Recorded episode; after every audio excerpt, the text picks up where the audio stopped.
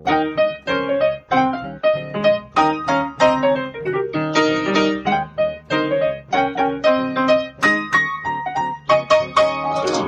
und herzlich willkommen zu Was denkst du denn? Mein Name ist Nora Hespers. Ich bin Rita Molzberger. Und wir haben heute die perfekte Folge für uns.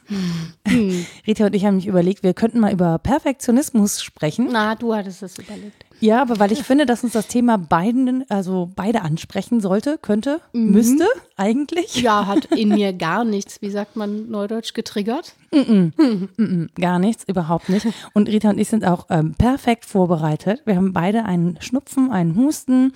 Ähm, wenn ihr mich zwischendurch irgendwie seltsam versteht, dann liegt das daran, dass ich ohne Bonbons gerade nicht sprechen kann, weil dann würde ich diese Folge durchhusten.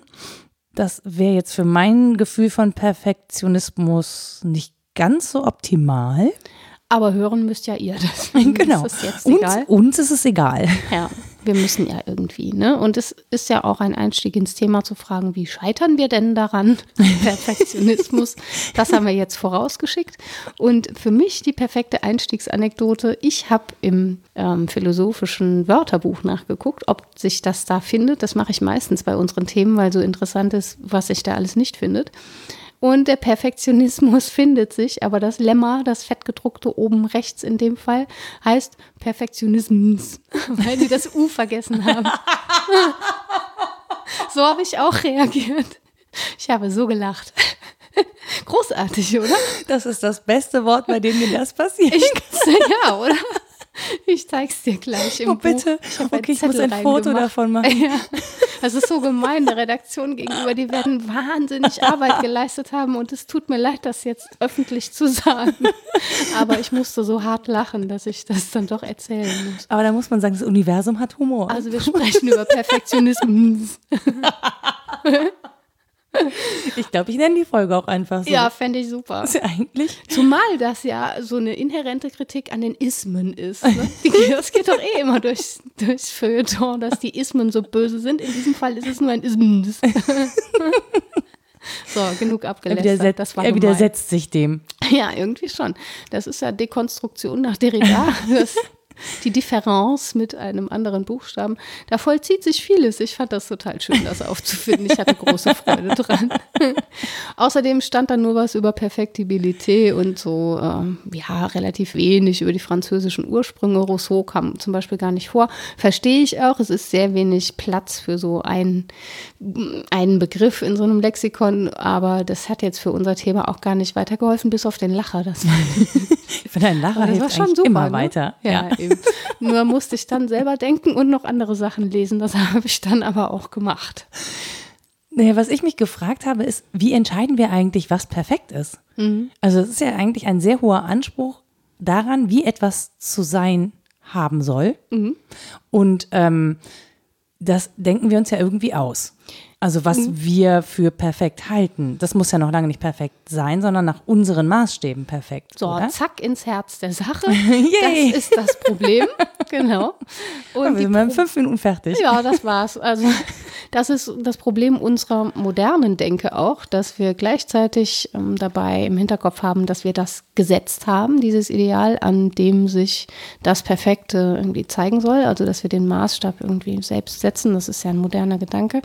Denn denn eigentlich braucht Perfektion natürlich einen Maßstab außerhalb ihrer selbst und im Idealfall auch außerhalb des Menschen, damit wir zum Beispiel Wahrheit oder abstrakte Ideen daran bemessen können. Denn wenn wir sagen, oh ja, das haben wir uns so ausgedacht, ne, dann kann man sich halt genauso gut anders denken und dann kann man streng genommen nicht mehr davon sprechen. Dann kann ich sagen, perfekt ist für mich das und das und das tun wir ja mittlerweile auch. Aber ja, das irgendwie, wie soll man sagen, übersubjektiv gültig auszusagen, wäre dann eigentlich nicht mehr möglich. Und trotzdem gibt es Perfektionismus, der mit Menschen zu tun hat in ganz vielen verschiedenen Varianten. Die Psychologie kümmert sich auch maßgeblich drum. Da habe ich ein bisschen gelesen, entschuldige mich bei allen PsychologInnen. Krankhafter Perfektionismus fällt mir dazu ein. Ja. Und in der Politik gibt es ihn natürlich. Es gibt einen moralischen Perfektionismus und Entschuldigung, aber es ist hauptsächlich Nietzsches Thema. Das ist nun endlich, mal so. Endlich haben wir Nietzsche wieder Nietzsche. angebracht. Zum Glück kommt der mal vor. Kommt ja sonst nie vor. ähm, Und äh, der, dieser menschliche Zusammenhang entsteht dadurch, dass wir eben die Perfektibilität, über die wir im Zusammenhang mit Rousseau schon mal gesprochen haben, eigentlich als menschliches Vermögen zur Vervollkommnung setzen. Mhm. Und sagen, also das haben wir, wir können uns entwickeln, wir können ja, besser werden oder eben auch gut werden in etwas. Und ich finde, das ist eigentlich der entscheidende Unterschied, über den man sprechen muss, weil wir in der Moderne, insbesondere in der Postmoderne, immer besser werden wollen, mhm. aber nicht mehr so eigentlich wissen, worauf hin. Ja. Das hat sich so verselbstständigt. Wir haben dann vielleicht. Und das noch, verändert sich auch ständig, ne? Ja, genau. Also Mit der Mode. kurz so ein Ideal im Kopf, dann ist das übermorgen aber auch schon wieder mhm. ein anderes und dann wird das ganz schwierig. Und das auseinanderzuhalten und dem theoretisch auf den Grund zu gehen, das fand ich wirklich spannend. Das heißt, Perfektion ist im Grunde genommen Vollkommenheit. In ja. irgendeiner Form. Ja, genau. Also das würde man setzen als die vollkommene Form zum Beispiel. In der Antike ist es ein ganz prominenter Gedanke, die perfekte Schönheit, das perfekte Gute. Und ähm, häufig, das fand ich auch interessant, ist das Politische und das Ästhetische perfekte nah beieinander. Also das Ach. Gute Moralische auch, mhm. aber weniger. Das Politische und das Ästhetische hängen oft zusammen. Also der perfekte Staat ist dann irgendwie auch schön. Der mhm. ist ähm, symmetrisch oder wohlgeordnet oder Bei so. Staat und, und, symmetrisch und wohlgeordnet, da wird mir so ein bisschen schauderhaft. Ja, ja, genau. Das, man darf da auch kurz ähm, denken an faschistoide Tendenzen und das ja. muss man insgesamt beim ja, Vor allen Dingen an Homogenität. Ne? Ja, genau. Das ja. muss man aber insgesamt beim Perfektionismus bedenken, dass er, wenn er zur Vollkommenheit strebt, natürlich alles, was imperfekt ist, äh, überwinden will. Mhm. So.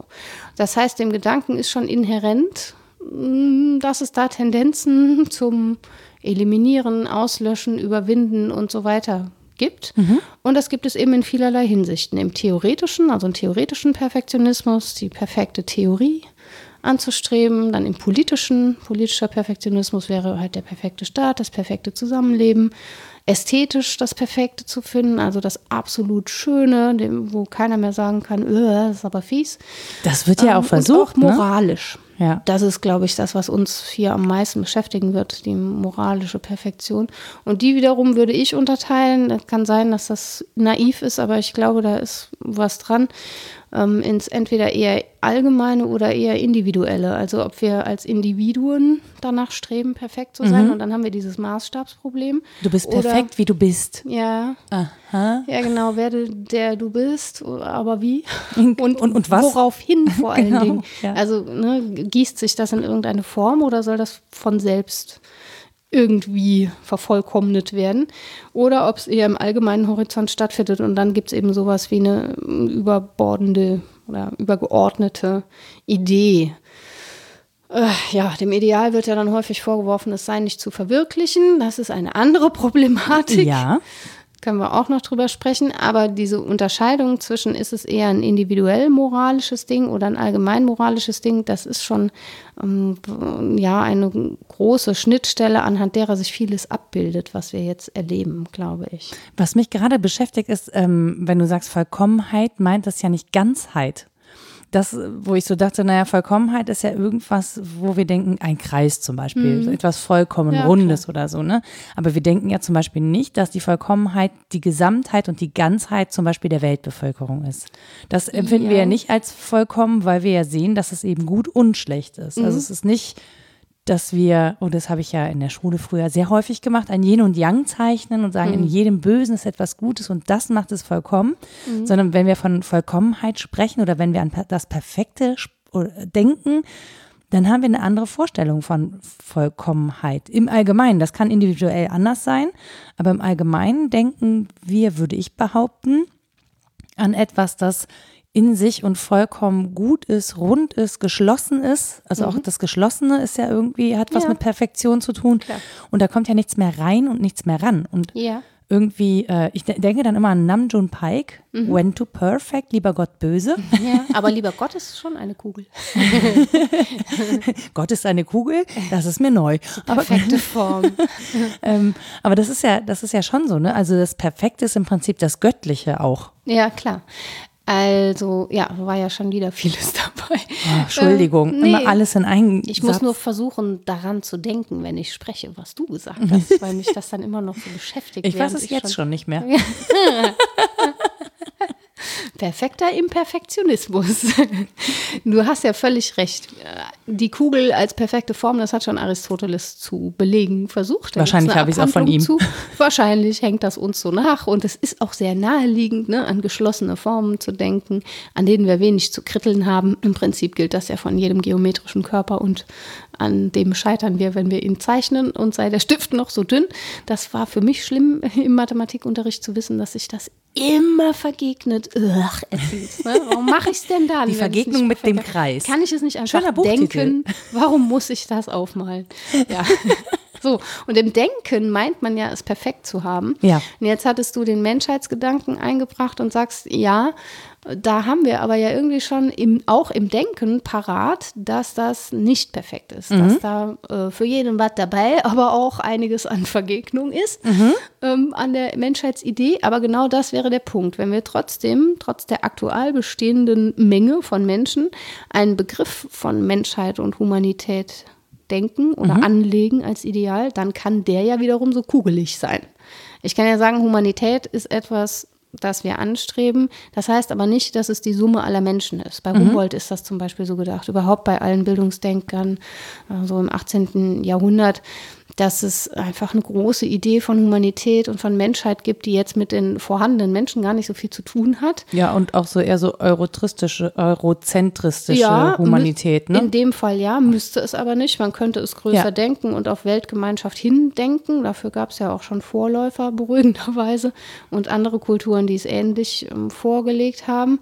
Nur das befördert auch hier, wenn ich das als Perfektionismus weiterdenke, dass ich zum einen immer dran scheitere, das finde ich noch unproblematisch, aber auch, dass es dann Zugehörigkeiten und Nichtzugehörigkeiten mhm. gibt und dass ich einem unbedingten Fortschrittsglauben anhängig sein muss. Ich muss dann denken, es wird besser auf lange Sicht. Also mhm. es gab natürlich Rückfälle geben. Das, das mag sein, dass es mal irgendwie kurz schlechter wird, aber so in the long run muss ich dann dran glauben, dass es irgendwann zumindest auf Vervollkommnung hinstrebt.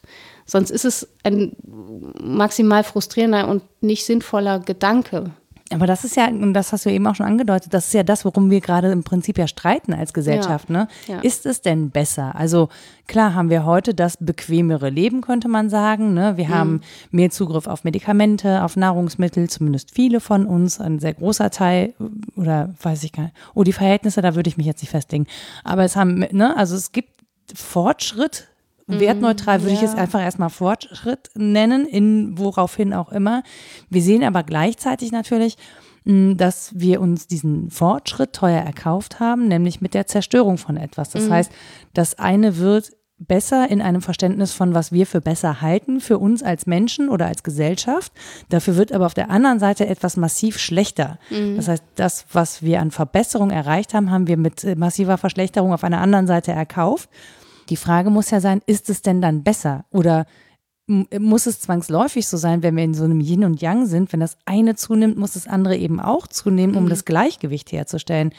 Das heißt, wenn es uns insgesamt allen, allen ein bisschen schlechter geht, dann wird es, also zu den, in den Maßstäben, die wir eben heute als gut bezeichnen, wird es dann auf der anderen Seite auch wieder besser von dem, was ganz schlecht ist wie so eine Waage, stelle ich mir das gerade ja, vor. Ja, mir kam das Bild der kommunizierenden Röhren, bei dem ich regelmäßig kotzen muss. Weil das, oh, weil das ja, ja.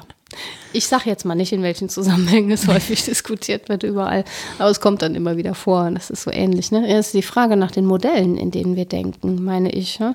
Weil einerseits zu sagen, okay, wir verabschieden uns von dieser, von dieser Art Perfektionismus mhm. und andererseits immer wieder ein Modell aufwerfen zu wollen, in das alles hineinpasst. Mhm.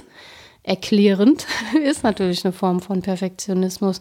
Insofern darf man, glaube ich, kritisch drauf gucken, wenn nur noch in bestimmten Modellen gedacht wird und nicht mehr in anderen.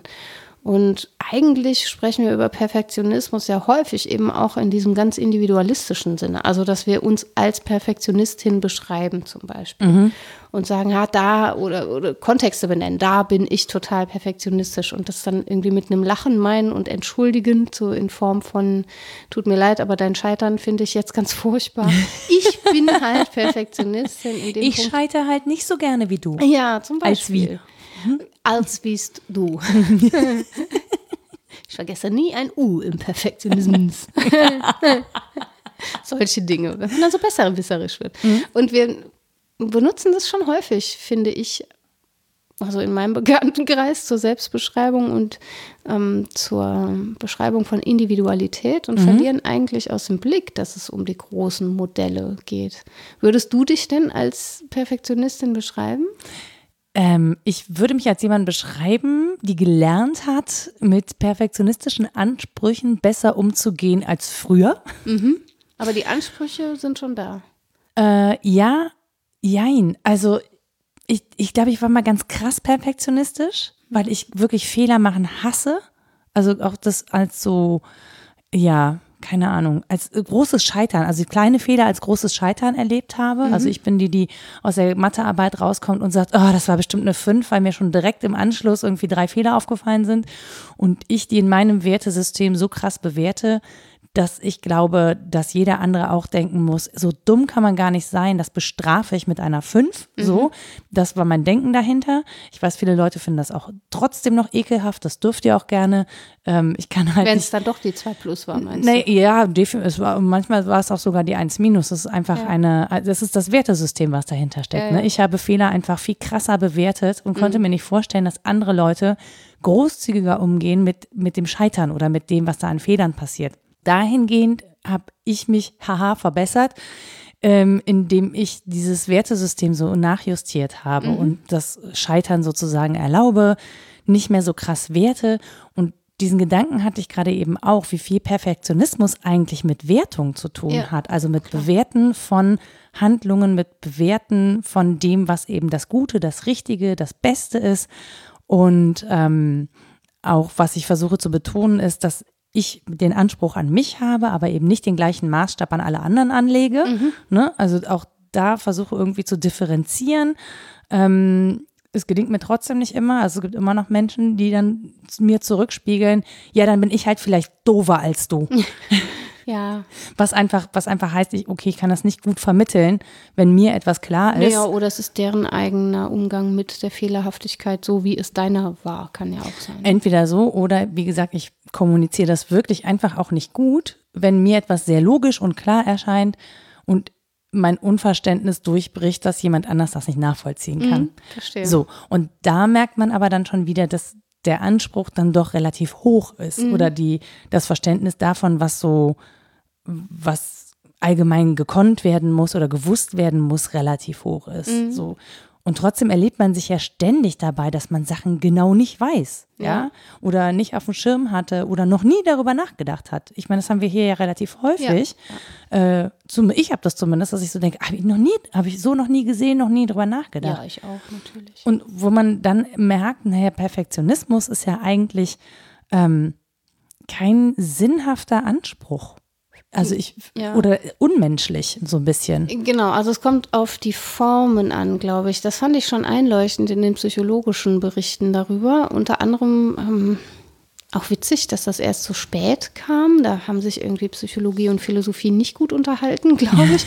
Also Alfred Adler war noch recht früh, der hat zum Perfektionismus gearbeitet, psychologisch. Weißt du und wann noch ungefähr? zwei, drei andere. Äh, ich würde sagen, so um 1900 rum, meine mhm. ich. Oder etwas später, aber nicht viel später. Und dann gab es eine lange Pause bis zu den 1990ern. Echt?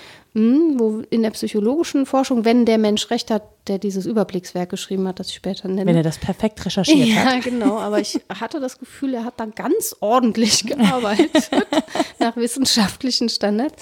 Und dann ist wirklich in den 90ern das Ganze explodiert. Er legt da sogar ein Diagramm vor und sagt, wie die Veröffentlichungen zum Perfektionismus waren in der Zeit. Und auf einmal geht das steil bergauf. Das ist spannend. Mit den Krisen wahrscheinlich, die mhm. zu der Zeit so passiert sind, aber auch ähm, mit den Kommunikationsformen, dass man sich vielleicht auch anders darüber austauscht. Das kann sehr viele unterschiedliche ähm, Erklärungen haben.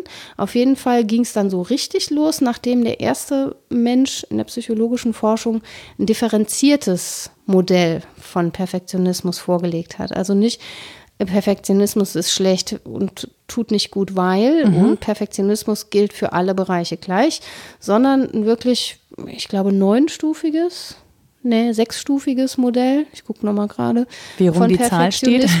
Ja, ja, genau. Und in dem kam, da bin ich drüber gestolpert, das vor, was du eben gesagt hast, nämlich, dass man diesen perfektionistischen Anspruch an sich selbst haben kann, aber auch an andere. Das mhm. ist eine Form davon. Also nicht nur die eigenen ähm, Standards hochzusetzen, sondern vor allen Dingen diesen Anspruch an andere zu haben. Und das, das ist der Clou in dem Buch. Am Schluss wird das nochmal genannt in der Conclusio. Das ist eigentlich unterbelichtet in der Forschung. Menschen, die der Süß, ne? Perfektionismus ne? ist unterbelichtet. Es ist so großartig, ja, aber besonders der, den wir an andere anlegen, ohne uns selbst dabei im Blick zu haben. Das ist doch die nächste Pointe, oder? Zu sagen, gut, ich kann mir den Fehler ganz gut verzeihen, aber ihr anderen, ihr habt das gefälligst richtig zu machen. Und da ist die Forschung irgendwie hinterher. Wir haben aber das haben wir ja gerade ständig. was mit uns so ist. Ja, ja, aber das ist nicht richtig reflektiert in der, in der Forschung, sondern es wird viel eher darüber geforscht, wo man selber harte Ansprüche hat, dann auch wie natürlich die elterlichen Belange waren, ob mhm. die hohe Ansprüche an einen hatten, ob es da elterliche Kritik gab, wenn wir gescheitert sind und so weiter. Also es gab da verschiedene Faktoren.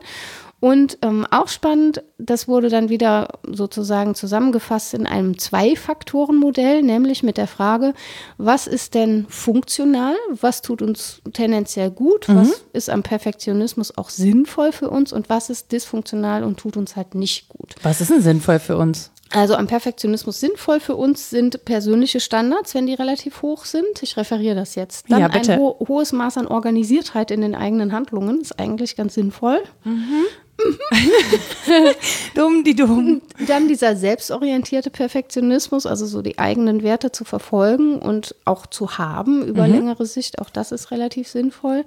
Ähm, und dieses andere sollen perfekt sein, ist tendenziell auch nichts, was uns schadet. Das hat nur so ein bisschen eine Sonderstellung. Mhm. Also die ersten drei Faktoren sind klar wenig dysfunktional bei den meisten Menschen, sondern funktionieren gut. Dysfunktional im Sinne von wirklich mit negativen Folgen und ich muss dann irgendwann in Therapie, wenn da zu viel von auftritt, ist ähm, Sorge bezüglich der eigenen Fehler. Mhm. Also sich ständig zu sorgen, dann Zweifel bei den eigenen Aktionen. Mhm. Also so perfektionistisch zu sein, dass man nie weiß, soll ich das jetzt wirklich machen, alles in Erwägung zu ziehen mhm. und es dann vielleicht dann doch nicht zu tun. Also ich habe übersetzt es für mich mit Wankelmut. Es war, es war auf Englisch das Buch, deswegen mhm. weiß ich nicht, aber ich glaube, es ist sowas ähnliches. Äh, und dann das eben genannte elterliche Erwartungen und elterliche Kritik, mhm. wenn einen das zu sehr geprägt hat. Und auch spannend, der letzte Faktor heißt, ähm, andere erwarten von mir. Mhm. Also so eine Art Einlagerung in soziale, perfektionistische Hintergründe. Wenn ich ständig der Überzeugung bin, die Gesellschaft erwartet von mir, perfekt zu sein, mhm. ohne das zu belegen, ohne auch von den anderen zu verlangen, dass sie perfekt sein müssen, dann kann das etwas sein, was sehr dysfunktional wird und mich tendenziell eher nicht handeln lässt, depressiv werden lässt Einfach einen riesen Druck auch einen aufbaut. Druck ne? ausübt, genau, ein ständiges Scheiternsgefühl eben auch erzeugt und das macht es dann schwierig. Aber ich fand es halt schon ganz gut, dass da differenziert wird, zum einen in die einzelnen Faktoren und zum anderen auch in was kann denn gut daran sein, weil ich mich sonst im Laufe der Recherche gefragt habe, warum machen wir das? Wenn das tendenziell faschistoid ist, ja. bei Karl Popper ist das super ausgearbeitet, auch mhm. in seiner Platon-Lektüre, wie Platons Staat, also wirklich auch kritisch zu lesen mhm. ist. Wenn es politisch also schwierig ist, ästhetisch kaum noch zu rechtfertigen, dieser Gedanke, moralisch hoch, hoch äh, notpeinlich, gerade individualistisch auch schwierig und theoretisch nicht zu halten ist, warum machen wir das dann? Mhm. Und das könnte eine Erklärung sein. Mir fallen dabei zwei Sachen ein oder auf die ganze Zeit. Also das eine ist, dass wie Perfektion mit Kritik zusammenhängt. Mhm. Weil das ja auch damit zu tun hat, wenn ich jetzt perfektionistisch mir gegenüber bin, bin ich halt die ganze Zeit in einem Feedback eigentlich. Und das heißt, die, das Feedback wird ja nur angestoßen, wenn ich mir gegenüber kritisch bin. Mhm. Und das andere ist, mh, mm, wo du gerade über gesellschaftlichen Druck geredet hast, die Grundannahme, also eine Annahme davon, dass andere von mir erwarten würden, dass ich perfekt zu sein hätte. Mhm. Das merken wir gerade sehr beim Anspruch, finde ich, von äh, an Eltern. Mhm. So. Ja, ja, also klar, das repräsentiert sich schon auch im Erziehungssystem, in unseren Institutionen, in allem Möglichen. Und es ist ja auch nicht grundfalsch. Also sich zu orientieren an einem Wert ist ja genau das, was jetzt kollabiert. Seitdem wir das nicht mehr tun, gibt es ganz neue Probleme. Also ich würde das überhaupt nicht als problematisch werten, sondern die Abwesenheit von Werten, anhand derer man sich mehr oder weniger perfektionistisch zeigen kann, eher problematisch sehen. Aber dass das vor allen Dingen politisch eine ganz schwierige Sache mit der Kritik ist, das wurde mir nach der Popper-Lektüre nochmal neu deutlich. Das weiß man alles, aber das zündet nochmal so ein Licht in einem an. Ich weiß sagt, das nicht. Ich habe ja Popper nicht gelesen. Du weißt das aber so. Ich wusste das irgendwie auch, dass das Problem die Kritik ist am Perfektionismus. Mhm. Denn wenn ich den perfekten Staat denke, ist der meistens diktatorisch geführt. Mhm damit eben nicht so blöde demokratische Ausfälle passieren. Mhm. Und das heißt auch, dass es einen Regenten gibt, über den man keine Witze machen darf und an dem man keine Kritik üben darf. So, jetzt, wie wird aber so ein Regent besser? Durch Kritik. Wenn die mhm. jetzt aber keiner mehr äußern darf, ist das ein schlechtes Modell. Also spätestens da fällt das in sich zusammen. Und der zweite Punkt ist die Nachfolge. Wie soll derjenige einen guten Nachfolger bestimmen? Wieso sage ich überhaupt derjenige, der oder diejenige? Richtig. Eine gute Nachfolgerin. Gut im Sinne von genauso gute Diktatorin. Genauso streng und hartherzig. Ja, wenn da keine Kritik geübt wird, wenn dieses System nur prolongiert werden darf. Das geht eben auch nicht, weil sich ja die Wechselfälle der Zeit nun mal zeigen und man auf sie reagieren muss und kritisch auf sie reagieren muss. Und deswegen kann ein perfektionistisch aufs Regieren ausgelegtes System eigentlich kein gutes im engeren Sinne sein. Das ist so Poppers Punkt, wegen da, der Kritik. Da muss ich tatsächlich gleichzeitig an George Orwell denken mhm. und an das soziale äh, oder soziale Bewertungssystem in China. Ja. Also ich weiß, wir kloppen gerade sehr, sehr viel auf China rum und das muss man wahrscheinlich auch viel differenzierter nochmal sehen.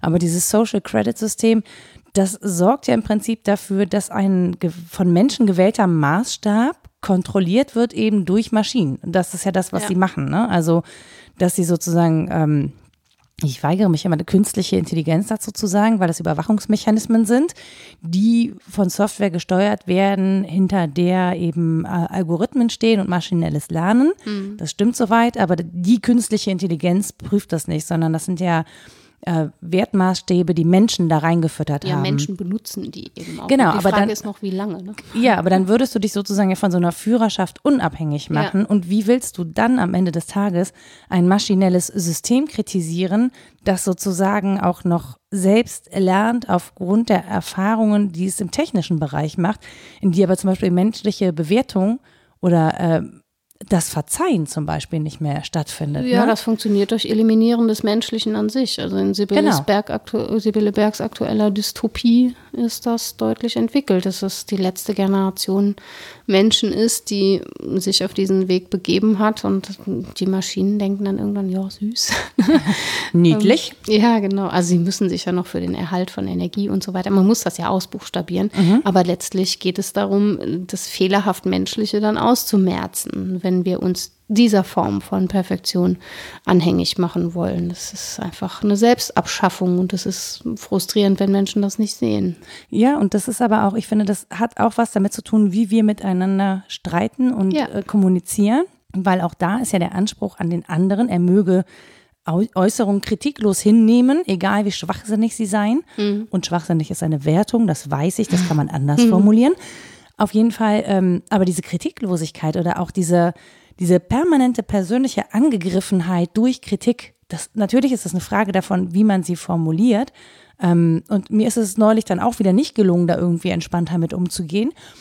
Aber eben ähm, tatsächlich zu üben, mit dieser Kritik umzugehen, das können wir aber, glaube ich, nur dann, wenn wir eben nicht in Perfektion sind. Weil Perfektion ja. heißt für mich ja auch Reibungslosigkeit. Ne? Ja, genau. Da, wo es perfekt ist, reibt es nicht, haben wir keine Reibungs, wir sagen ja auch Reibungsverluste. Allein das Wort Reibungsverlust hm. finde ich für Diskussionen hoch schwierig. Ich finde das zynisch, um genau zu sein, weil ja. wo soll man denn dann noch hin? Ja, Menge Gleitgel und dann ab in die Diskussion ist doch Quatsch. Also wie soll man dann noch streiten?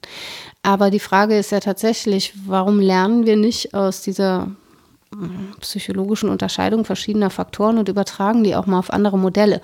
Nicht, dass ich behaupten würde, dass das eins zu eins übertragbar wäre. Was wir über das Individuum sagen können, können wir nicht über die Gesellschaft aussagen, mhm. erst recht nicht über ein politisches System und über ein ästhetisches schon erst recht nicht. Aber mal zu gucken, wo da ähm, Ähnlichkeiten, Analogien möglich wären, das könnte, glaube ich, schon ein Gewinn sein.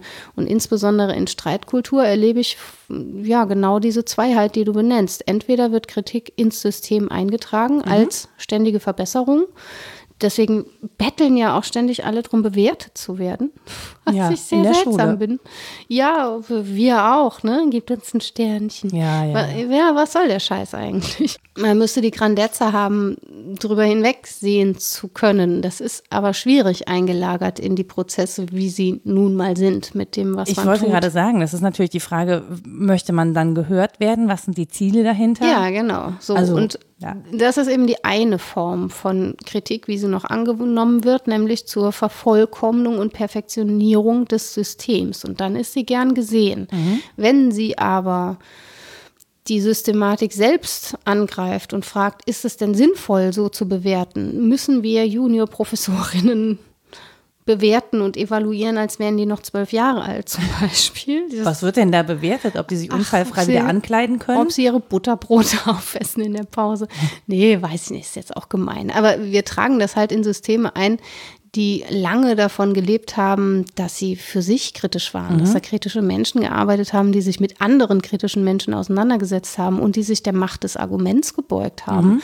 Und ich finde es so ein Eingeständnis darauf, nicht mehr zu vertrauen. Vielleicht hat es gute Gründe, es kann schon sein. Es war an vielen Stellen dem Missbrauch Tor und Tür geöffnet und es ist auch passiert. Und dem hat man versucht zu begegnen. Aber da so das Kind mit dem Bade auszuschütten und zu sagen, und jetzt gehen wir auf Bewertungssysteme, die Kritik nur noch im Sinne von Vervollkommnung und Verbesserung zulassen, das finde ich wirklich schwierig. Ja, und ich, ich überlege gerade, ich meine, hm, wohin könnte Kritik, also wohin, woraufhin soll sie sich entwerfen? Ja, genau. Ne? Also, das, hm. das, ist ja die Frage, die wir hier ständig stellen. Ne? Also, woraufhin soll sich das entwerfen? Und warum kritisiere ich? Also was, was möchte ich eigentlich erreichen, wenn ich jemanden kritisiere? Weil auch Kritik zum Beispiel äh, Machtgefälle äußern kann. Ja. Ne? Ich kann ja auch jemanden kritisieren, um ihn oder sie klein zu machen. Ja. Das ist ja auch ein Mittel von Kritik oder um das Gefühl zu vermitteln, tja, ich habe so viel zu kritisieren, du weißt gar nichts. Also, ich stehe so weit drüber. Genau, ich mhm. stehe so weit über dir und auch umgekehrt, ne, du darfst mich nicht kritisieren, weil ich stehe so weit über dir. Ja. Deine Kritik hat hier nichts zu suchen, mhm. ähm, weil ich in der Hierarchie über dir stehe. Ja, genau. Und auch das ist ja äh, kritisch zu sehen. Ja, ja, das passt da einfach nicht hin. Ne? Wenn ich von der Macht des Arguments spreche, dann spreche ich eben nicht von Machtstrukturen. Mir ist bewusst, dass die da sind. Es geht eher ja, um gerade so in der Wissenschaft, wenn ich das richtig verstanden habe. Natürlich, aber wir haben auch gelernt, dass es sowas gibt wie eine für den Moment gültige Einklammerung dessen. Das gibt mhm. es. Also die Phänomenologie nennt das Epoche seit Husserl dass wir unsere Vormeinungen, unser Vorwissen, unsere Vorurteile, die uns lange Zeit gut getragen haben, zumindest mal für eine Weile einklammern. Mhm. Ich kann nicht total von denen absehen. Ich bin ja noch die Person, die ich bin. Aber ich kann eine Offenheit gegenüber anderen Argumenten zur Kultur werden lassen, indem ich das einübe und mich dann zum Teil eben einfach auch überzeugen lassen, mhm. wenn es an dem ist, dass das andere Argument besser ist.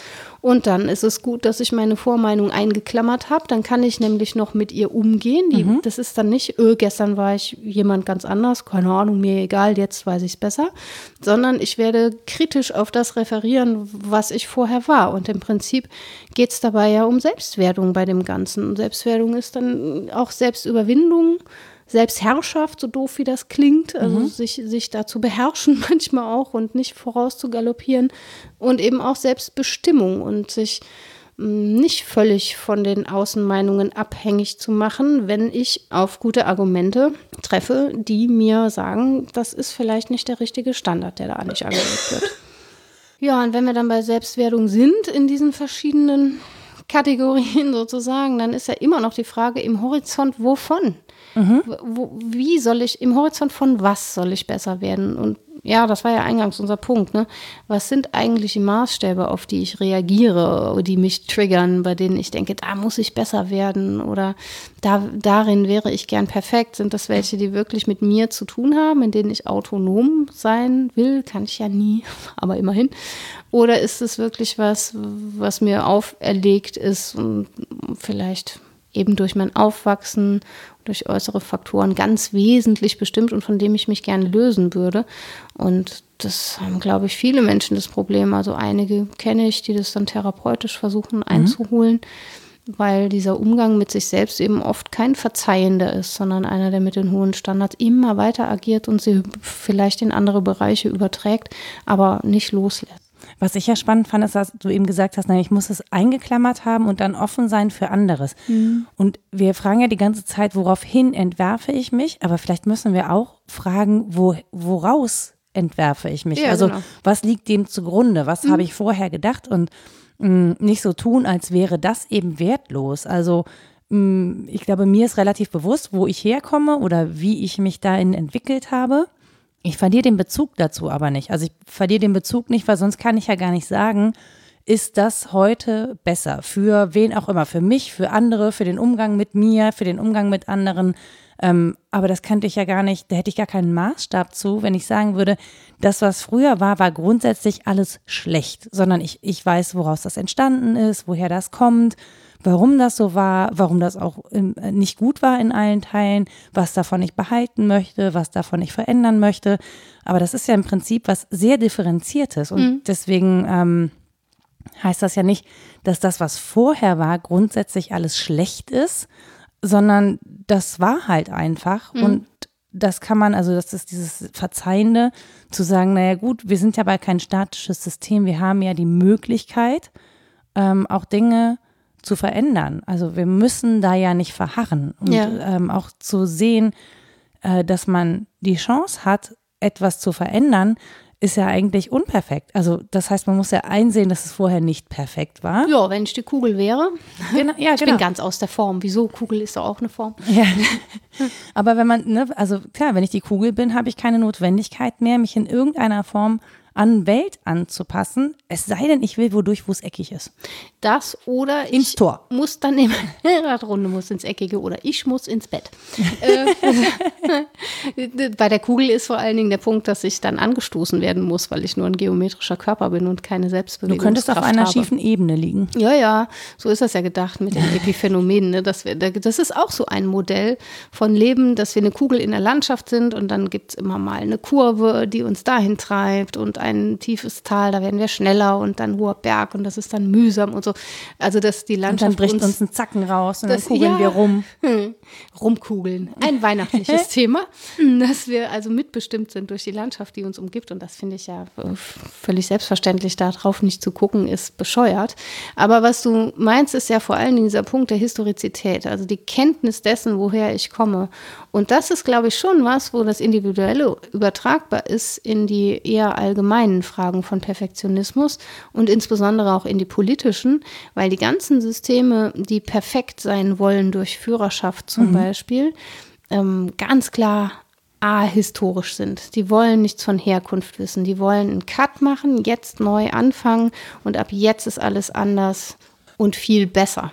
Das ist ja Ganzheitsplanung, da geht nichts peu à peu oder mal eben mit Einsicht dessen, dass vorgestern was Blödes passiert war, wird da mal was anderes gemacht. Das ist spannend. Also, dass du gerade sagst, die wollen einen Cut machen, habe ich noch nicht so gesehen, aber ich glaube, das stimmt. Ne? Also da geht es ja auch wirklich um Geschichtsschreibung, um ja. Geschichtsklitterung, wie es dann heute heißt, Anpassung, mhm. neue Geschichten zu schreiben und die alten einfach ad acta zu legen. Mhm also, also mir wird, glaube ich, zum ersten Mal klar, dass das auch etwas mit Faschistoidität zu tun hat. Das ist Utopie, ja. Das Gewesene sozusagen auszuradieren und zu sagen, das hat mit uns nichts mehr zu tun und das abzuklammern. Ja, genau.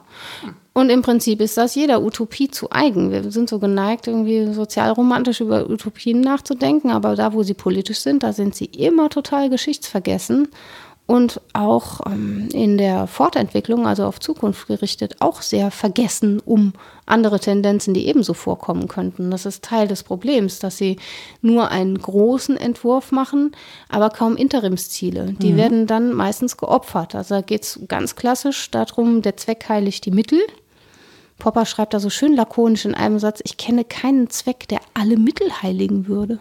Wäre da habe ich länger drüber nachgedacht, welche. Ja Genau. Man sagt, das es immer, nicht. man sagt das immer, um sich selbst zu legitimieren, ne? Ja, aber ja. eigentlich gibt es ja den einen Zweck nicht. Das müsste man ja auch schon wieder definieren, Welcher- welcher Zweck denn welches Mittel Welche- heiligen sollte. Welcher Zweck sollte so perfekt sein, dass er alle Mittel heiligen würde? Gibt es halt nicht.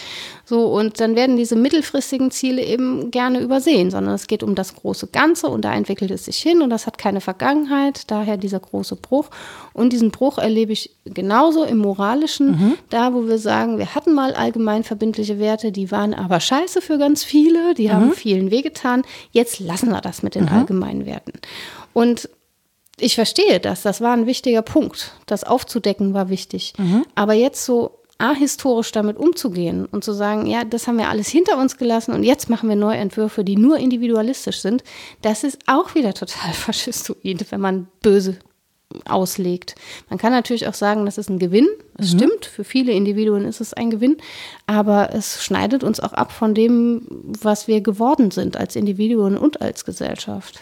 Dazu fällt mir ein, tatsächlich, das erinnert mich gerade so ein bisschen an, ähm, an den Mauerfall. Ja. Das ist ja wirklich, ne? Ja, Mauer ist gefallen, ich auch Osten, gedacht. Feierabend. Ja, da ist, genau. also da wird auch nicht drüber gesprochen. Ja, doch, qua Definition kann man dann noch irgendwann sagen, ah, das ist eine blühende Landschaft, bald.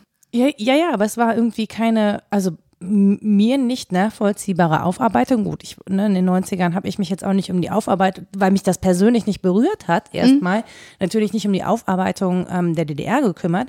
Aber für die Menschen da muss das ja wirklich ein Riesenverlust sein. Also weil deren Geschichte ja sozusagen als ähm, der wurde die Existenzberechtigung im Prinzip entzogen. Ja, genau, das war ein gescheiterter Genau. Entwurf. Ein gescheiterter Entwurf und darüber wurde dann am besten nicht drüber geredet. Stattdessen wurde dem sozusagen eine westdeutsche Geschichte zugrunde gelegt, die mit den Lebensrealitäten und Welten der Menschen, die eben in der DDR groß geworden sind oder gelebt haben, überhaupt nichts mehr zu tun hatte. Und ich kann mir schon vorstellen, dass da an dieser Stelle wirklich auch so eine große Leergelassenheit entstanden ist. Das heißt nicht, dass es alles gescheiterte Existenzen sind, um Himmels Willen. Also, ne, das ist jetzt nicht Nein, nein. irgendwie, das geht nicht darum, das zu psychologisieren, aber das zeigt ja schon, also wenn, wenn du sagst, dass diese Geschichtsvergessenheit, dass das, ähm, oder dass es wichtig ist, sich auch auf Geschichte zu beziehen und, und zu wissen, woher was kommt, ist es ja total wichtig, das anzuerkennen und auch darüber zu reden, was war gut, was war schlecht, ähm, was ist vielleicht bei uns auch nicht toll. Also ganz viele Menschen oder vor allen Dingen auch Frauen, die in der DDR groß geworden sind, äh, die sagen, es ist ein herber Rückschritt, was die Frauenrechte angeht. Das Betreuungssystem, das Arbeiten Genau, und so mal ganz ja, davon ja. abgesehen, wie es organisiert war und aus welchen Motiven und so, aber Abtreibungsrecht und so, Ja. das war halt da keine Frage. Es war auch keine Frage und es gab auch keine äh, Abwertung von Frauen, die alleinerziehend waren. Ja.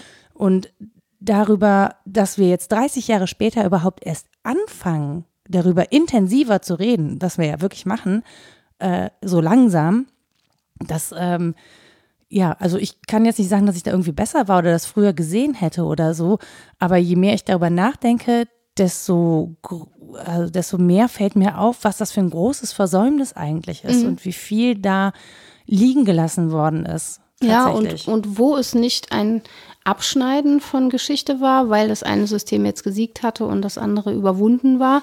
Das ist vielleicht sogar noch zu holzschnittartig. Da war es aber ein Eintragen dessen, was man erlebt hatte, in komplett neue Erklärungshorizonte. Und das ist auch eine weise Geschichte abzuschneiden. Wenn man sie nur als Baustein benutzt für äh, Schau, der Kapitalismus ist tatsächlich das bessere System. Wir sehen es ja an den ganzen Fällen von. Aus etwas einen Fall von zu machen, ist natürlich auch eine Weise, die individuellen, insbesondere Geschichten abzuschneiden, aber eben auch die Gewachsenheit äh, von ganzen Bundesländern einfach nicht ernst zu nehmen, sondern zu sagen, die Fortentwicklung ist ab jetzt wichtig. Und die dann aber auch liegen zu lassen, ist ja das eigentlich Gemeine. Ne? Absolut.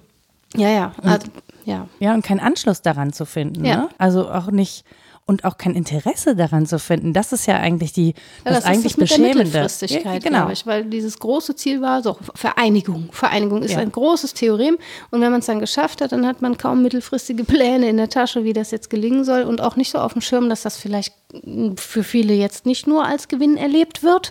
Da ist man ja dann auch beleidigt drüber. Ne, es ist ja keine Vereinigung. Es hieße ja, dass aus beiden Welten das Beste zusammenkommt. Das, worauf man sich einigen kann, dass das Beste sei. Ja, versuchen wir es relativ zu formulieren. Ja. Ähm, aber das hat ja gar nicht stattgefunden, Nee, sondern genau. es war ja eigentlich eine ich weiß gar nicht, ob man das dann überhaupt noch Vereinigung nennen kann, wenn einer zieht und der andere hinterherlaufen muss. Ich finde es auch schwierig, wenn, also ja, ich kann das nicht bewerten, aber häufig war ja dann das Theorem, es gehört, es kommt zusammen, was zusammen gehört. Das hat nicht geklappt. Okay, dann kommt eben nicht zusammen, was aber zusammen gehört. Worüber aber nicht diskutiert wird, ist, vielleicht kommt auch nicht zusammen, was nicht zusammengehört. Ja, so. ja das verbietet sich natürlich komplett. Ja, weil dann, wie soll ich denn dann jetzt einen guten Start aufbauen? Und in der Tat ging es ja um, ich mache jetzt Anführungszeichen, gute Ziele. Es ging mhm. um die Ermöglichungen, es ging um Freiheitsgewinne Definitiv. und so weiter. Das und haben ja auch viele Leute so wahrgenommen. Das genau. ist ja genau. gar nicht der Punkt, glaube nee, ich. Nee, eben ne? genau. Es ja. ging um Ideale, denen sich viele auch verschrien haben. Es gab ja nicht umsonst die Demos. Das, das war ja schon Wille des Volkes, der ja. da geäußert wurde,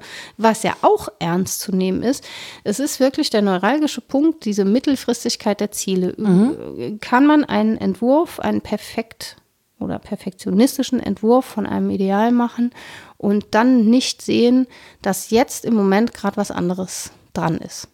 Was vielleicht ein Rückschritt bedeutet in Bezug auf mein Ideal. Wenn mhm. das bedeutet, okay, ich muss einsehen, das geht jetzt nicht so schnell, wir waren noch nicht so weit, die Ressourcen sind nicht da und so weiter, habe ich dann einen Plan um es sozusagen äh, im Umlauf nochmal anders zu machen. Dabei muss ich das Ideal ja gar nicht aus den Augen verlieren. Mhm. Da viele fühlen sich so, als wolle man ihnen dann ihr Ideal berauben oder mhm. sagen, der wollte jetzt zurück in die Unfreiheit oder was, wollte ja, zurück ja. zum Kommunismus. Ja. Darum geht es ja nicht. Es geht wirklich darum, ob man diese hehren Ideale als das einzige vollkommene gelten lassen muss und interimsmäßig keine anderen Schritte zulassen kann oder ob man einen Umbau währenddessen sozusagen zulassen könnte. Also bei Popper ja, ist das das andere sagt, Modell. Genau, man sagt, man muss halt jetzt mal entweder langsamer machen oder ein paar Schritte auch einfach mal stehen bleiben. Ja. ja das ja. finde ich ja mal sehr erstaunlich. Ach, da, ja. in, in der Stadt, ne? Also stehen bleiben, nicht gegen jemanden gegenrennen. Stehen bleiben ist eine Option. Ja, ja. Auch wenn man im Verkehr und im Straßenverkehr unterwegs ist. Ja? Mhm. Stehen bleiben ist eine Option.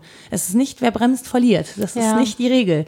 Das sagt man, wenn man es witzig meint, aber es ist nicht witzig. Ja, man muss ja nicht unbedingt am Treppenaufgang am Hauptbahnhof stehen bleiben. Man kann sich ja einen guten Ort suchen, aber natürlich ist das. Genau, aber häufig rennen wir ja aufeinander zu und wenn es da nicht passt, dann quetscht quetscht man sich aneinander vorbei und ja. es wäre so viel leichter, wenn einer stehen bliebe. Ja, genau. Ohne dass man dabei das Gefühl hat, ähm, man wird ausgebremst, sondern man kann das ja entscheiden. Das, das, ist ja das Schöne daran. Das Witzige daran ist ja vor allen Dingen, dass das der sehr viel rationalere Gedanke ist, während dir dauernd zum Rationalisieren politischer Handlungen Ideale vorgehalten ja. werden. Rationaler ist aber eigentlich, sich an den konkret bestehenden Übeln und ähm, Gutheiten mhm. zu orientieren und zu fragen, was können wir davon retten, was müssen wir davon überwinden. Das ist eigentlich der rationalere Zugang, aber der wird nicht so oft verfolgt. Nee, der ist auch äh, unpopulär, glaube ich. Und mal davon abgesehen, gesehen, das ist natürlich auch ähm, schwieriger, weil der einen, ja, den einen kannst halt bestimmen ja. und sagen, das ist das Ideal, daraufhin machen wir das und deswegen machen wir das Gesetz. Ja. Und das andere musst du verhandeln. Und alles, was du verhandeln musst, ist natürlich weitaus komplexer, schwieriger, langsamer, mhm. wesentlich langsamer. Mhm. Und deswegen ähm, macht man das, glaube ich, auch so ungerne, weil wir ich glaube, dahinter steckt auch so ein, also hinter diesem Perfektionismus steckt auch eine Form von Getriebenheit. Und solange das perfekt läuft und mhm. wir keine Störungen haben, können wir sozusagen dieser Getriebenheit nachgeben. Wenn wir stehen bleiben müssen, müssen wir im Zweifel sogar Druck standhalten. Also ja, im wahrsten klar. Sinne des Wortes ja, ja. standhalten und können uns eben nicht treiben lassen. Ne? Und das, das kann natürlich sehr unerträglich sein auch. Also auch unbequem einfach. Damit gehen einfach andere Einsprüche einher, während ich, äh, wenn alle denn dem perfektionistischen Gedanken anhängen, tatsächlich sowas wie Mitläufertum denken kann mhm. oder mich nicht drum kümmern muss, weil die große Idee sowieso vollzogen wird, auch an mir vorbei, mhm. kann ich das natürlich nicht, wenn meine Beteiligung gefragt ist, meine Kritik mhm. zum Beispiel am System Gehör findet und Relevanz hat, dann spüre ich zumindest den Anspruch, sie auch zu äußern, mhm. wenn ich dann spüre, dass sie auch Änderungen hervorruft und dann kann ich nicht in der gleichen Weise gleichgültig sein. Das kann ich natürlich auch, das muss ja eine Option sein, sonst ist es ja wiederum anders perfektionistisch. Aber ich kann nicht in der gleichen Weise ruhig mitmachen. Und ich glaube, du hast da was mit der Getriebenheit, was auch wieder so ein Bild erzeugt, die Getriebenheit liegt ja daran, dass man ein großes Ganzes schaffen will, das mhm. dann irgendwann fertig sein soll, möglichst noch so, dass ich es erleben kann. Daher auch dieser Beschleunigungsdruck. Mhm. Das soll verwirklicht werden, das mhm. soll erlebbar werden, wenn nicht für mich, dann für die nächste Generation. Und es soll eben perfekt sein, es soll schön sein. Das meinte ich damit, dass es mit dem ästhetischen Gedanken zusammengeht. Das Leben soll schön sein, es soll mhm. gerecht sein, es soll uns allen gefallen und da soll irgendwie so der perfekte Perserteppich geknüpft werden und das andere ist so ein Flickenteppich, mhm. weil man da immer nur dran rumfrickelt und sagt, ach, Faden verloren, egal, jetzt nehmen wir einen anderen, das und hier war wichtiger und das eine bleibt ein loses Ende und wir fangen woanders an und das finden Menschen dann nicht so attraktiv, aber es ist eigentlich menschgemäßer. Ja, wobei ich sagen muss, ich, also ich persönlich habe das Gefühl, wir leben eigentlich den Flickenteppich. Wir kriegen es ja. halt nicht so richtig mit und verkaufen den Flickenteppich ja. als die Perfektion. Also ja. nach außen hin, dass dieses Bild, das dabei entworfen wird, ähm, und vor allen Dingen, ich meine, wie soll denn dieses, was, was soll dieses bessere Leben sein? So, ich glaube, das ich aktuell, glaub, ja. ja, ich glaube, ganz viele Leute sind überhaupt erst damit beschäftigt, dieses Jetzt-Leben zu finanzieren und sind dadurch total getrieben und entwerfen sich überhaupt nicht mehr so intensiv darauf, was mal sein soll. Also klar, Menschen machen Pläne, wollen Häuser, Kinder oder eben auch nicht, große Reisen und so. Mhm. Aber ich glaube, so ein langfristiges gesellschaftliches Ziel steht nicht dahinter. Also wir haben uns, wir einigen uns zum Beispiel nicht darauf, dass wir sagen, ähm, welche Maßnahmen wir alle gemeinsam treffen wollen, damit die Renten für alle auch in 30, 40 Jahren noch finanzierbar sind, sondern jeder solle möglichst für sich selbst vorsorgen und dann geht man zu einem Finanzberater und guckt, wie man privat vorsorgend sozusagen ähm, es hinbekommt, dass man unabhängig von Inflation und dem, was der Staat mit deinen Rentengeldern macht oder nicht, äh, irgendwie im Alter noch leben kann. Das kann, also das rein übers Geld und über Finanzen zu denken, kann ja nicht die Absicherung sein, die wir uns für die Zukunft wünschen. Hm. Ähm, gefühlt ist das aber die einzige Diskussion, die wir führen, nämlich hm. die der Finanzierbarkeit und gar nicht die, wo wir sagen, naja, wie können wir ein solidarisches System von Menschen schaffen, das sich gegenseitig unterstützt, wenn wir alle alt und gebrechlich sind und eben auch darauf angewiesen sind, das nicht nur zahlen zu können, sondern auch Gemeinschaft in der Form leben können und auch müssen. Genau, und wir sollten uns jetzt um Ideale meinetwegen auch kümmern in diesem Sinne, weil es jetzt ansteht. Und es kann aber sein, dass es demnächst ganz was anderes Drängendes gibt und dann versteifen wir uns nicht darauf, daran jetzt unbedingt nur noch weitermachen mhm. zu müssen. Das ist ja das Problem. Mit, dann wird das das nächste hehre Ziel, dem alle nachrennen. Ich meine, in Bezug auf Europa ist das auch passiert. Das wurde nur als Währungseuropa gedacht und mhm. ganz lange Zeit hat niemand über kulturelle Unterschiede das Menscheneuropa. Genau und darüber, dass das Individuen sind mit ihren Enttäuschungen und ihren gelebten Systemen und so weiter. Und das hat dann irgendwie komischerweise nicht funktioniert. Verstehe ich gar nicht. Schwierig, ne? Dabei war das so eine perfekte Idee. Das ist ja auch ein Kreis mit vielen Sternchen und jetzt wollen die da raus und oh, das, das ist, ist übrigens nicht mehr so cool. Das ist übrigens interessant, dass genau an der Stelle, also die Wut über das, was mit dem Kapital in der Europäischen Union passiert ist, die Anfänge sozusagen oder die Ursache ist für die Gründung einer Partei, die heute Alternative für Deutschland ja, heißt. Ja. Es gibt ein sehr schönes dreiteiliges äh, Mini-Podcast-Stück dazu von mhm. BR2, der erste Tag der AfD. Ähm, das habe ich mir angehört. Und da ging es wirklich vor allen Dingen über die Wut darüber, wie in Europa sozusagen mit dem Geld umgegangen wurde. Es ging worden. um die D-Mark auf den Plakaten. Nur. Auf den Plaka genau, auf den ja, Plakaten ja. ging es um die D-Mark, aber es ging halt irgendwie auch um den Euro-Rettungsschirm für ja, Griechenland und so. Mhm. Und der Angst davor, dass Menschen oder ja, der Angst von Menschen, ihr Kapital oder ihre, ihre Vor Rücklagen ihre Rücklagen zu verlieren und damit eben auch ein gutes Leben. Ähm, das finde ich aber wenn du sagst, naja, im Hinblick auf Europa wurde eben als Finanzsystem gedacht und nicht als System von Menschen, total spannend.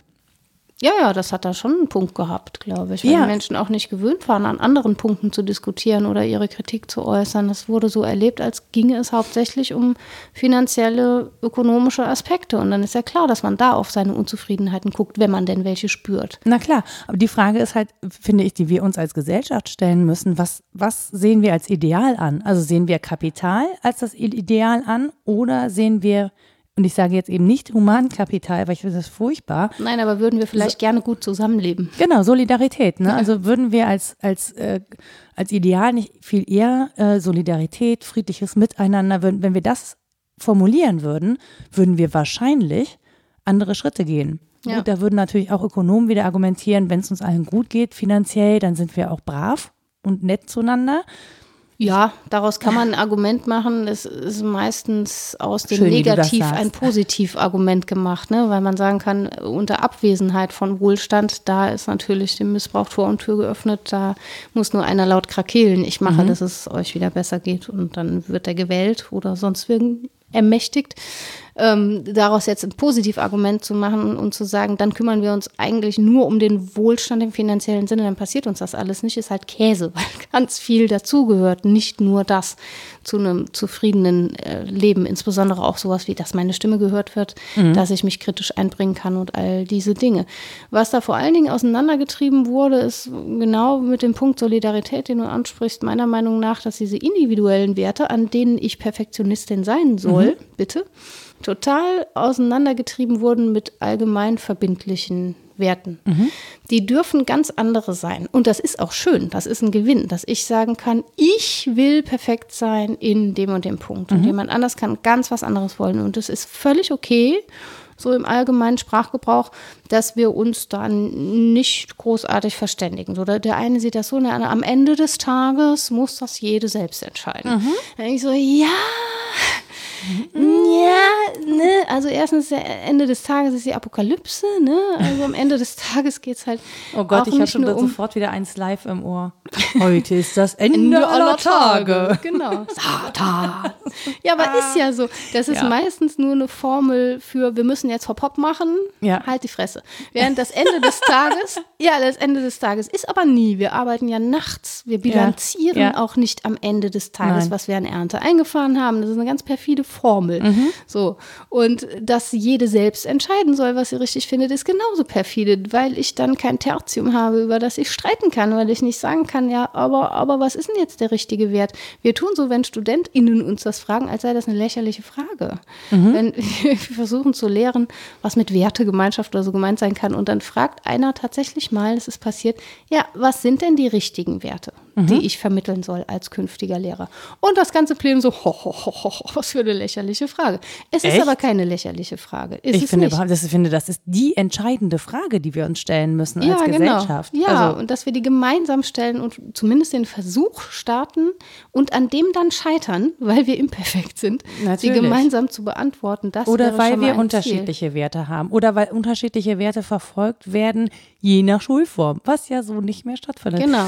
So. Wenn wir darüber aber zu streiten anfangen, dann merken wir ja auch, wo die Untiefen sind, mhm. warum bestimmtes vergleichbar ist und anderes nicht. Was mir alles nicht auffällt, wenn ich nur sage, oh, jede Jacke ist anders und mhm. das soll mal jede machen, wie sie will. Dann fällt mir das nicht weiter auf. Und ich muss mich ja dann auch nicht einmischen, ne? Dann habe ich mich ja auch ja, schön aus ich schon. Ich kann mich heraushalten. Also dann. ich kann das von den anderen halt weiterhin verlangen, da sind wir wieder bei der Psychologie. Mhm. Ich kann ja von den anderen erwarten, dass sie meine Werte perfekt leben. Mhm. Ich werde halt nur sehr unglücklich dadurch, weil sie es nicht tun werden. Ich kann das schon tun, es ist nur kein besonders rationales Handeln. Und die werden auch keinen guten Grund haben, das tatsächlich zu tun. Die mhm. werden nämlich sagen, oh, pff, entweder zufällig habe ich den gleichen Wert, dann verstehen wir uns gut, mhm. das ist das Filterblasenargument, oder nö, meine sind ganz anders, ich gehe da mal nach Hause. Also gibt es dann ich auch keinen die andere Streit. Filterblase. Ja, es ist ja, die begegnen sich nicht. Mhm. Und das wäre so mein Punkt, glaube ich, dass es ähm, die neue Nähe von politischem und moralischem Perfektionismus nicht nicht gibt, mhm. sondern dass die auf falsche Weise, also ich sage falsch, weil ich das werte, auf falsche Weise betrieben wird. Mhm. Ähm, nämlich auf Basis dieser Trennung von allgemeinen und individualistischen Werten. Weil wenn die individualistischen Bewertungen als gut absolut werden und ich mich da perfektioniere, dann ist das nihilistischer Perfektionismus, mhm. der sich selbst will und mhm. sonst nichts. Und das mag ganz nett sein, das kann man in vielen Bereichen auch ruhig spielen. Warum nicht? Menschen, die auf diese Weise schön sein sollen, sollen es sein und man kann auf andere Weise schön sein. Ähm, da stört das nicht groß, aber politisch finde ich das wirklich schlimm. Ja, ich frage mich halt die ganze Zeit, naja, der eine, also im Prinzip ist der eine Perfektionismus die Kritik des anderen. Ja. Also wenn ich, ja, ja. Ne, keine Ahnung, wenn wir zum Beispiel von Körperidealen sprechen, ja, ist ja immer der eine Perfektionismus die Kritik des anderen. Genau, so wird es ja auch, gewertet. Ja. ja, aber es reagiert ja auch genauso aufeinander, zum Beispiel in der Mode oder so. Ne? Mhm. Also es, das sind so, das ist wie so ein Pendel, das ständig in eine Richtung aussteckt und dann muss es immer extremer werden und es findet sich aber keine Mitte zum Beispiel. Es findet sich ja. irgendwie, also der, der Ausgleich findet sich dann in den Extremen, aber das ist ja nur ein, ein ja, gedachter. Gibt, genau, es gibt dann Ausgleich. eben auch keinen Maßstab mehr. Also es wäre ja zum Beispiel möglich zu sagen, ich kleide mich gern im Stil der 70er, jemand anders kleidet sich gern im, im Stil der 80er. Das sieht schon sehr unterschiedlich aus. Ja. Warum reden die beiden nicht über Stoffqualitäten? Ja. So, Könnten sie tun. Ne, worin man dolle Stinkt dein, schwitzt. genau, stinkt dein Polyester auch so wie meins? Ja, Geil, genau. dass wir auch an das Gleiche denken. So, ja, so, ja in, in den 70er-Klamotten, ich habe noch einige, die trage ich nicht zum Sport. ja, ist nicht schön. Und nicht nur, weil sie alt sind. Also wa warum reden die nicht über ein drittes oder darüber, wie die Herkünfte dieses Stoffes sind und dass damals irgendwie fairer Handel noch überhaupt kein Thema war und was man für Farben benutzt hat. Es gibt so viele interessante Vergleichspunkte, ganz, ganz viele. Aber man sagt nur, meins war schöner es- als wie deins. Ja, genau. Und dann meint man damit einen Punkt gefunden zu haben, wo man über dasselbe spricht. Aber das ist halt nur einer von vielen möglichen Mhm. und einer, der auch so hoch auslegungsbedürftig ist. Und das passiert eben, glaube ich, gesamtgesellschaftlich und politisch auch die ganze Zeit, dass man Mhm. irgendwie daran krankt, dass man dieselben Ziele zwar benennt, aber nicht auch mal über andere Variationen denkt Mhm. und sich da austauscht in Feldern, in denen das vielleicht nicht so naheliegend ist. Da hätte man viel mehr Gewinn von, glaube ich. Das klingt auch schon wieder nach Phänomenologie. Ja, das also so, klingt häufig bei mir so. Ja, nee, ich finde das, ich finde das ja super. Das, das Ding ist ja, ich versuche das auch tatsächlich zu üben. Also du hast ja auch gesagt, das müssen wir praktizieren, das müssen wir üben. Ja. Und je häufiger wir zum Beispiel darüber sprechen, desto mehr versuche ich zu üben, eben meinen Perfektionismus, der, den ich nun mal habe, von dem ich auch weiß, loszulassen. Nicht in der Form, dass ich meine Ansprüche an mich selber senke, was auch passiert, was auch gesund ist und gut, weil das war vorher nicht gut. Ähm, oder es war zumindest nicht gesund. Aber auch irgendwie entspannter mit anderen Menschen umzugehen. Also da auch zu sagen, nicht jede Jacke ist anders und nicht lastig, sondern einen Anspruch zu formulieren, aber den so zu formulieren, dass, dass er nicht ähm, keinen Druck ausübt, wenn es möglich ist, sondern dass er sozusagen als Beispiel von steht, dass man sich angucken kann. Also das nicht bedrohlich wirkt, weil es so perfekt aussieht, sondern dass man sich angucken kann und sagen kann, ja, damit kann ich was anfangen oder ja, sieht nett aus, aber irgendwie erreicht mich das nicht. Und dann ist es aber gut. Dann ist es keine, also es ist keine, ich werte das nicht persönlich dann zum Beispiel, sondern nur als, das darf so sein und das muss auch so sein, weil wenn es anders wäre, dann wäre es schlecht. Ja. Also dann wäre es faschistoid. Sozusagen die, ähm, die Kritik aktiv zuzulassen ähm, und auch wertzuschätzen, als etwas, das sein darf und sein muss, weil wir sonst eben nicht gut miteinander leben können. Ja, genau. Und sie sich trotzdem auch nicht an allen Stellen anzuziehen. Das ist mein Projekt auch. Genau. Also sie sein zu lassen. Sein lassen ist wirklich so eine schönes, schöne Formulierung. Ne? Es ist aber so Es es sein ist lassen. unglaublich schwierig, finde ich. Ja, finde ich Gerade wenn man so Klar. perfektionistisch orientiert. Es gibt Menschen, die können das viel, viel besser als ich. Ähm, aber mich daran zu üben, ist zum Beispiel mein Ziel. Ich bin da auch nicht gut drin. Also bei mir ist es leider auch ein wesentlicher Punkt meiner Arbeit, in dem ich zu perfektionistisch bin, um jemals irgendwas Sinnvolles abzuliefern, nämlich das Schreiben. Ich hasse das. Das ist kein Bin Satz ich froh, dass von ich mir. dich zum Sprechen bekommen Ja, habe. sprechen ist irgendwie nicht so schlimm. Ich weiß gar nicht warum. Das ist nicht so groß unterschiedlich. Aber wenn ich schreiben muss, dann ist in mir der Anspruch, man müsste das auf eine Granittafel meißeln können, damit es gut ist. Und was ist das für ein Schwachsinn? Selbstverständlich Und nicht. alle Ewigkeit gültig? Ja, möglichst. Ne? Und das erste Mal von mir gesagt und noch von nie jemand anderem. Und seltsamerweise schreibe ich dann keine Sätze. Komisch, ne? Komisch, das ist wirklich sehr seltsam. Das auch nicht. hm. Ja, und äh, es da sein zu lassen und mal stehen zu lassen, obwohl das veröffentlicht wird vielleicht und dann dasteht und irgendwie mir fremd wird mit den Jahren, in ganz anderen Kontexten erscheint. Das, da habe ich auch immer Angst vor, dass das auf einmal ganz anders klingt, weil die politische Lage sich ändert und auf einmal habe ich da Dinge geschrieben, die mir selber fremd wären oder so. Oder sie werden gelesen in ganz anderer Hinsicht, als ich sie gemeint habe. Und so, da habe ich eine riesen Der Anspruch, Angst alles vor. mitgedacht zu haben, Ja, ne? genau. schon von vornherein. Die 312. Fußnote zu einem Satz. Das ist nicht gut. Das soll man nicht tun. Alle E- Eventualitäten in einen Satz gepackt. Ja, genau. Rita schafft es, ein 300 Seiten Buch in einem Satz zu schreiben. Aber immer im Konjunktiv. Zur Sicherheit. Deswegen sagte ich ja auch im Vorfeld dieser Vorbereitung, das war flapsig gemeint, aber letztlich war es wahrscheinlich wahr, weil du sagtest, dann müsste man Imperfektionist sein. Hab Ich ich bin mehr so Plusquamperfektionistin. es wäre schön gewesen geworden. Ne? Wenn so. ich Perfektionistin gewesen wäre, hätte sein können, ja, täten. genau.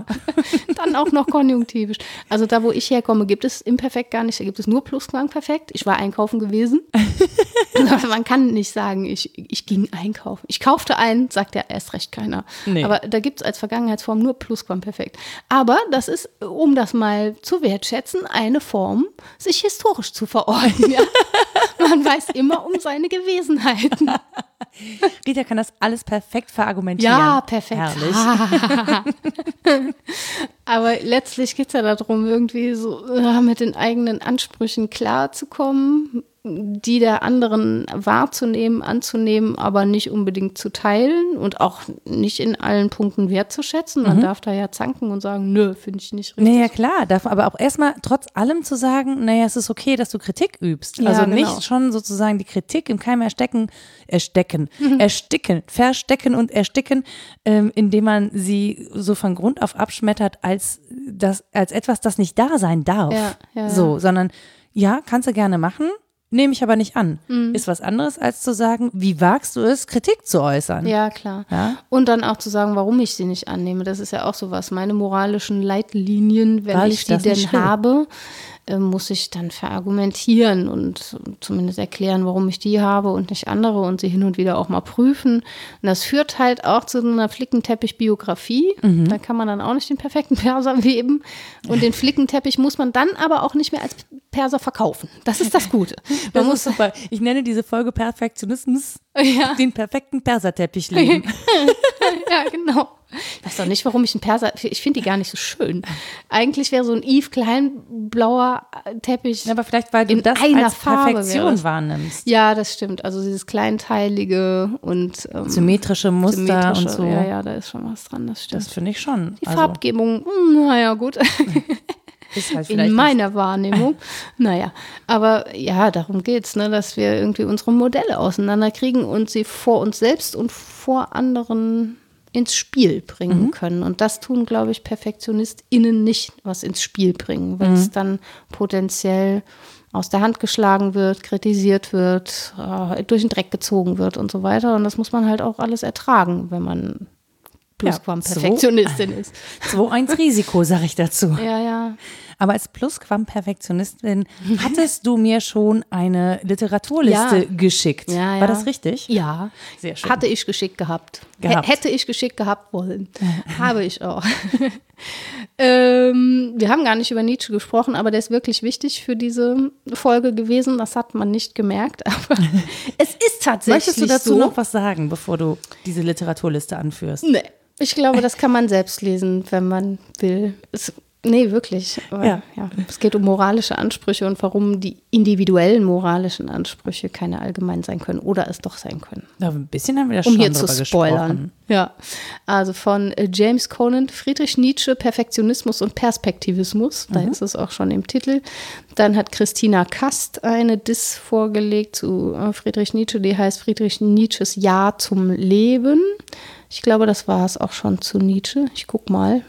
Die ist nämlich ähm, natürlich nicht nach Themen, sondern alphabetisch sortiert. Aber das, das ist ja völlig legitim. Das ist Hm. Ja, doch ja. perfekt, so ein Alphabet. Mm, perfekt. Ich versuche zumindest bibliografisch perfekt zu sein. Dann hatte ich ähm, über Kant auch einiges gelesen. Äh, haben wir auch gar nicht drüber gesprochen. Müssen wir noch eine Folge machen? Anspruch äh, des Lügens und der Wahrheit und des perfekten moralischen Systems. Da gibt es ein schönes Stück von Georg Geismann und Harjolf Oberer als Herausgeberschaft Kant und das Recht der Lüge. Dann haben wir kurz über Erziehung gesprochen. Oliver Krüger, Erziehung im Sozialstaat, Kinderethik zwischen staatlicher Neutralität und politischem Perfektionismus.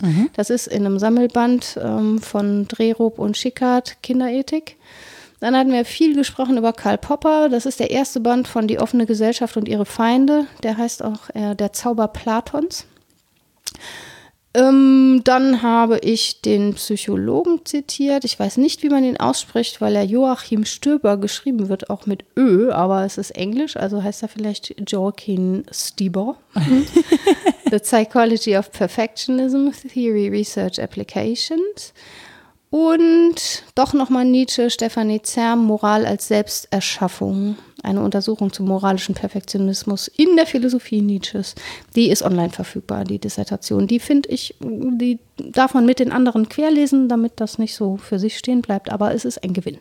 Also, wir halten fest, wir machen noch eine Folge zu Perfektionismus, weil wir nur die Hälfte geschafft haben. ja, ich habe mich so schlecht vorbereitet. Eine unperfekte, ne, du hast dich einfach zu perfekt vorbereitet und ich habe natürlich wieder überall wild durch die Gegend gegrätscht und das Gespräch in alle das Richtungen macht gelenkt. Es so schön. Daher kommen diese Momente. Weil ich all das nicht denkt. gelesen habe. Mhm. Und äh, genau, lest es doch gerne, wenn ihr das lesen wollt. Wir überlegen, wann wir eine zweite Folge zum genau. Perfektionismus genau. machen und den Herrn Nietzsche und Herrn Kant den Raum ja. zugestehen, oder auch nicht, wenn Ihnen zusteht. genau. Das können wir dann diskutieren. Äh, wenn ihr uns erreichen möchtet, dann könnt ihr das unter www.wasdenkstudenn.de. Wir haben eine E-Mail-Adresse und zwar rita.wasdenkstudenn.de oder nora.wasdenkstudenn.de. Ihr findet uns bei Twitter unter wddd-podcast und wir haben auch eine Facebook-Seite. Und jetzt kommt das mit den Sternchen, was die Rita so gerne macht. Tete. Genau, ihr dürft uns, wenn ihr möchtet, eine Bewertung hinterlassen bei Apple Podcasts, Spotify oder wo ihr uns sonst noch so hört oder auch da Kommentare dalassen. Einfach nicht, weil wir möchten, dass ihr uns bewertet, sondern für andere diesen Podcast bewertet und mitteilt, ob ihr das hörenswert findet oder eben auch nicht. Da sind wir ganz großzügig.